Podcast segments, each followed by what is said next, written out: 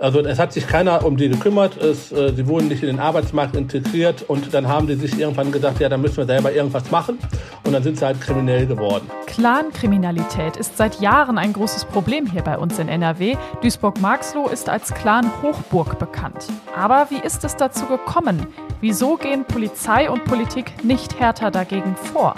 Diese und weitere Fragen klären wir im Aufwacher. Rheinische Post Aufwacher. News aus NRW und dem Rest der Welt. Hallo, ich bin Laura Mertens. Schön, dass ihr mit dabei seid. Wir sprechen heute auch noch über Essen und zwar über das vermeintlich verhasste Resteessen.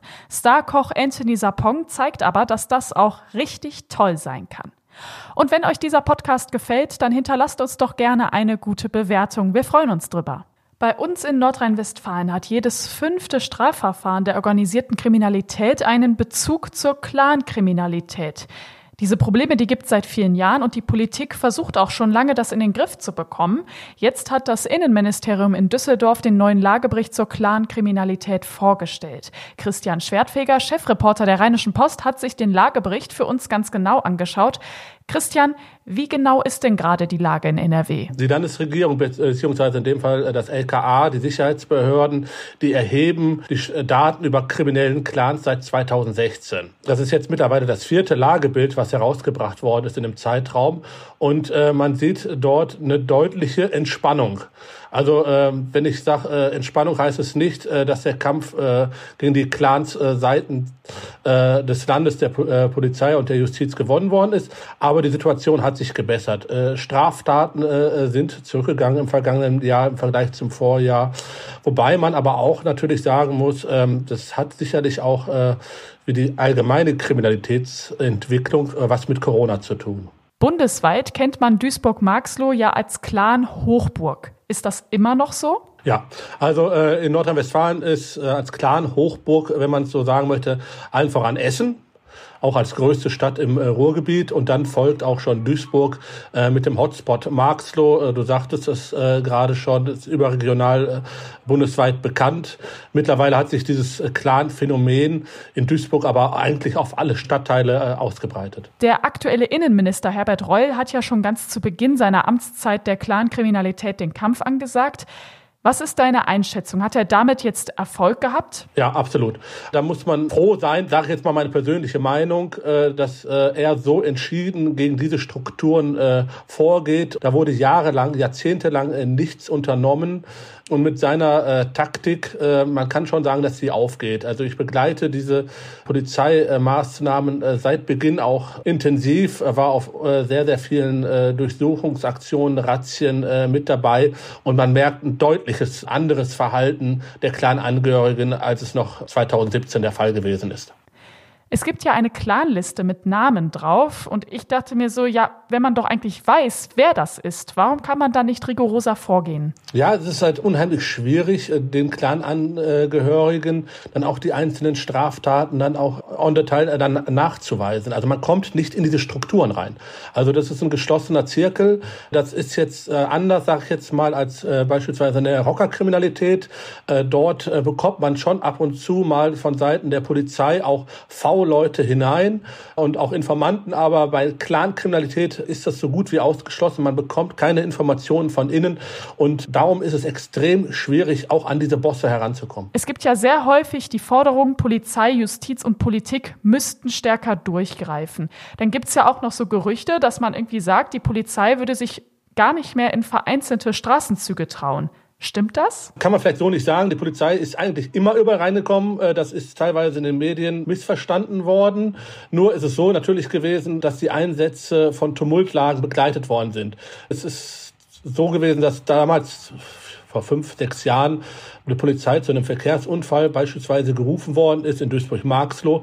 Da sind Streifenbeamte, sind die Streifenbeamten dorthin gefahren und ratzfatz waren sie umlagert von 50, 60, 70 bis zu 100 Clanmitgliedern. Äh, war eine unschöne Situation. Das hat sich mittlerweile geändert. Das ist auch zurückzuführen auf diesen enormen Polizeidruck. Äh, die Clans äh, verhalten sich deutlich anders gegenüber der Polizei, als es noch vor den paar Jahren der Fall war. Aber es ist nicht so, äh, dass die Polizei sich nicht in die Viertel getraut hat. Ich frage mich auch, wie konnte es eigentlich so weit kommen? Also wie konnten sich die Clans so festigen? Duisburg-Marxloh ist ja wirklich bundesweit bekannt. Wo hat das Ganze seinen Ursprung? Einfach gesagt kann man sagen, es ist eine verfehlte Integrationspolitik von Anfang an. Versagen von äh, Politik von allen Seiten, eigentlich auch von Polizei, äh, von Sicherheitsbehörden. Anfang der 80er Jahre äh, kamen äh, Flüchtlinge aus dem Gebiet äh, des heutigen Nordiraks über den Libanon hier nach Deutschland und äh, die wurden dort mehr oder weniger allein sich überlassen. Also es hat sich keiner um die gekümmert, es, äh, sie wurden nicht in den Arbeitsmarkt integriert und dann haben die sich irgendwann gesagt, ja, da müssen wir selber irgendwas machen und dann sind sie halt kriminell geworden. Und das konnten sie dann halt auch über Jahrzehnte hinweg, bis halt dann 2015, 2016, 2017 ein Wandel stattgefunden hat innerhalb der Politik, innerhalb der Polizei und man gesagt hat, wir müssen jetzt gegen dieses Problem mitten in unseren Städten vorgehen, weil so kann es nicht weitergehen. Also es ist ein hausgemachtes Problem verfehlter Integrationspolitik. Ganz oft kommt ja dann die Kritik, ja, einfach schnell abschieben solche Leute. Das geht ja auch nicht mal eben so. Nee, wir sprechen immer von Libanesen in dem Zusammenhang ziemlich häufig. Libanesen deswegen, weil in den Libanon nicht abgeschoben werden kann. Also die nehmen niemanden auf, grundsätzlich. Darum sagen auch viele, die damals hingekommen sind, wir kommen aus dem Libanon ja, haben ihre Papiere mehr oder weniger jetzt ganz einfach gesagt weggeworfen. So waren dann staatenlos, sind staatenlos und wo soll man solche Leute damals äh, hinschieben? Kann man auch heute nicht.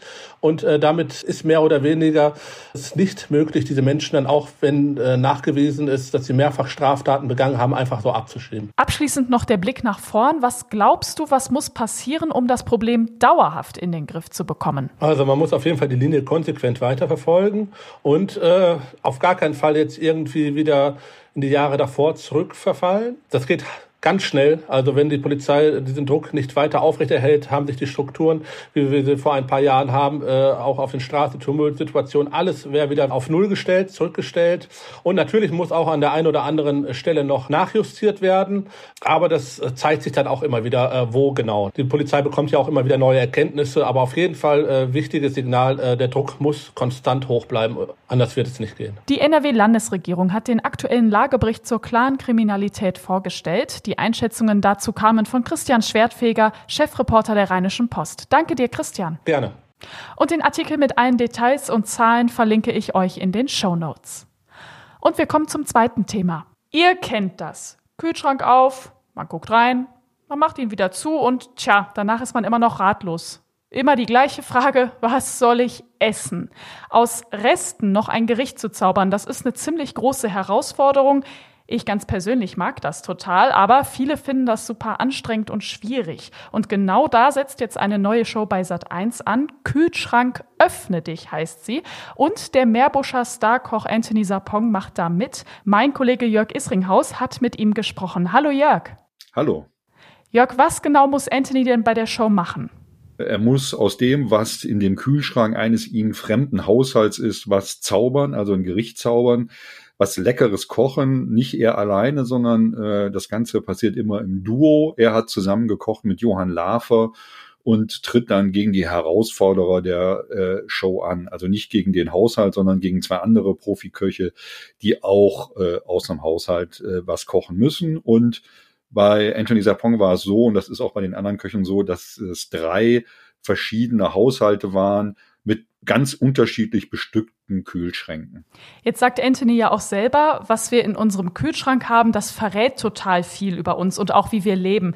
Was verrät denn Anthony Sapongs Kühlschrank über ihn? Ja, ich habe nun nicht in Enthusiapongs äh, Kühlschrank hineinschauen können oder dürfen, aber ich habe mit ihm auch darüber gesprochen und ihn gefragt, was er denn für ein Typ ist. Also ob er eher so vorausplant oder ob er so spontan einkauft. Und da hat er mir gesagt, ja, also bei ihm äh, ist es eigentlich gar nicht möglich, äh, so jetzt äh, von einem auf den anderen Tag zu kaufen, denn er hat drei Kinder und ist verheiratet und die bekommen auch viel Besuch von der Familie. Das heißt, Anthony Sapons Kühlschrank ist immer sehr voll und er sagt, bei ihm äh, kriegt man immer was Leckeres, immer was Frisches. Äh, äh, da ist eigentlich immer was da. Also äh, von Resten im Kühlschrank kann da nicht die Rede sein. Ich meine, das hört sich ja gut an. Da würde ich auch, glaube ich, gern zu Besuch kommen, wenn es immer heißt, ist immer was Leckeres da. Anthony ist ja auch wirklich ein Meister seines Fachs. Aber trotzdem habe ich jetzt gedacht, okay, krass. Also wirklich mit fremden Zutaten zu kochen, das muss ja schon wirklich eine große Herausforderung sein. Wie war die Erfahrung denn für ihn in der Show? Also er sagt, es war ähm, gar nicht so eine große Herausforderung äh, für ihn, weil er das im Grunde sein gesamtes berufliches Leben lang äh, gemacht hat. Er war früher Privatkoch, hat als Privatkoch halt in Haushalten angefangen und musste damit Vorlieb nehmen, zum Teil, was die Kühlschranke hergegeben haben. Das heißt, ähm, äh, er kennt das sehr gut. Er weiß, äh, dass man da Kreativität braucht, äh, bisschen Fantasie und äh, ist immer in der Lage, auch aus den wenigsten Zutaten, die da vorhanden sind, noch was Nettes zu machen. Gab es denn trotzdem mal eine Situation für ihn, wo er jetzt gesagt hat, okay, also das reicht jetzt wirklich nicht aus, da brauche ich jetzt irgendwie noch was? Ja, es gab wohl solche Momente jetzt auch in der Show. Äh, es ist wohl so, also wenn jetzt wirklich allzu wenig im Kühlschrank da ist, dann dürfen die Köche auch äh, zurückgreifen ähm, auf, äh, sage ich mal, so Beimaterial wie äh, Kartoffeln oder Reis oder Nudeln. Das äh, hat es, da hat es wohl mal den Fall gegeben. Und sie dürfen auch würzen zusätzlich, äh, weil normalerweise hat man seine Gewürze ja nicht im äh, Kühlschrank stehen. Ach, stimmt. Und äh, ja. insofern wurde das dann halt auch immer noch zusätzlich äh, dazu genommen. Und die Kühlschränke, aus denen ja diese Zutaten kommen, die gehören ja, ich sag das jetzt mal so salopp, echten Leuten. Wie haben die denn dann auch reagiert, als die gesehen haben, Anthony hat ja wirklich noch was richtig Tolles damit gekocht? Ja, also verwundert, äh, erstaunt, auch begeistert. Äh, und ähm, er hat mir dann selber gesagt, die haben dann gesagt, wie, wo, wo, wie hast du das denn gemacht? Wo kommt das denn her? Und dann hat er dann gesagt, ja, aus deinem Kühlschrank.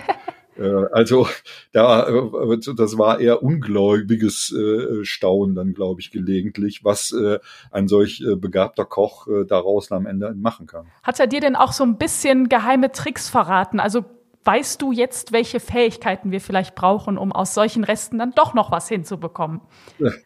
Ja, leider nein, leider nein.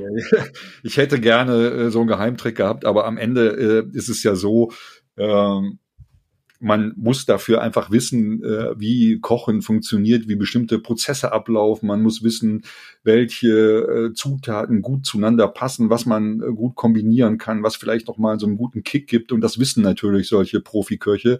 Die kennen das aus dem FF und äh, äh, haben dann vielleicht auch den Mut, Sachen zu kombinieren, wo unser einer sagen würde, nee, das, das passt doch gar nicht. Also so diesen einen Geheimtrick, den gibt sicher nicht, aber dafür jahrelange Erfahrung äh, in so Profiküchen und da muss man einfach sagen, da äh, sind solche Sterneköche einem äh, meilenweit voraus. Wie ist es denn bei dir? Bist du ein guter Restezauberer oder eher noch nicht so? nee, also äh, ich würde eher sagen, also ich bin vielleicht beim Kochen nicht ganz unbegabt, aber äh, ich koche eher nach äh, Rezept und wandle dann die Rezepte schon mal ein bisschen ab, aber ich brauche so ein bisschen Gerüst, wo ich mich da entlanghangeln kann. Also wenn ich in den Kühlschrank äh, schaue, da ist nur noch wenig drin, dann äh, gehe ich lieber in den Supermarkt, weil ich weiß, das wird nix. Na gut, aber wenigstens bist du ehrlich mit dir. Der Meerbuscher Sternekoch Anthony Sapong macht mit bei der neuen Kochshow auf Sat 1. Dabei geht es darum, aus Resten noch richtig tolle Gerichte zu zaubern. Mein Kollege Jörg Isringhaus hat dazu mit Anthony für uns gesprochen. Danke dir, Jörg. Gerne. Und ihr könnt das Ganze ab morgen dann immer donnerstags im Fernsehen verfolgen. Ich verlinke euch auch den Artikel dazu in den Show Notes. Diese Meldungen könnt ihr heute auch noch verfolgen. Die NATO-Außenministerinnen und Minister treffen sich in Brüssel. Heute und morgen soll es darum gehen, wie die NATO mit Russland umgeht. Außerdem will die NATO an einem neuen strategischen Konzept arbeiten. Das Bündnis für die Würde unserer Städte trifft sich heute vor dem Landtag. Oberbürgermeisterinnen und Oberbürgermeister sowie Finanzbeauftragte der Kommunen wollen auf die schwierige Lage vieler Städte aufmerksam machen. Vor dem NRW-Oberverwaltungsgericht in Münster wird heute über die Fluggastkontrollen am Düsseldorfer Flughafen gestritten. Die Flughafen GmbH Düsseldorf klagt gegen das Land NRW. Konkret geht es darum, was mit nicht besetzten Kontrollpunkten passieren soll. Zum Schluss die Wetteraussichten. Auch heute viele Wolken, dazu bleibt es aber erstmal trocken. Im Verlauf des Tages kommt aber wieder Regen mit dazu, dazu Höchstwerte zwischen 10 und 14 Grad. Morgen gibt es mehrere Schauer, auch einzelne Gewitter sind möglich, dazu auch stürmische Böen und die Temperaturen liegen bei 9 bis 12 Grad, bis 8 Grad sind es im Bergland. Und das war der Aufwacher vom Mittwoch mit mir, Laura Mertens. Habt einen schönen Tag, bis bald. Mehr Nachrichten aus NRW gibt's jederzeit auf RP Online. rp-online.de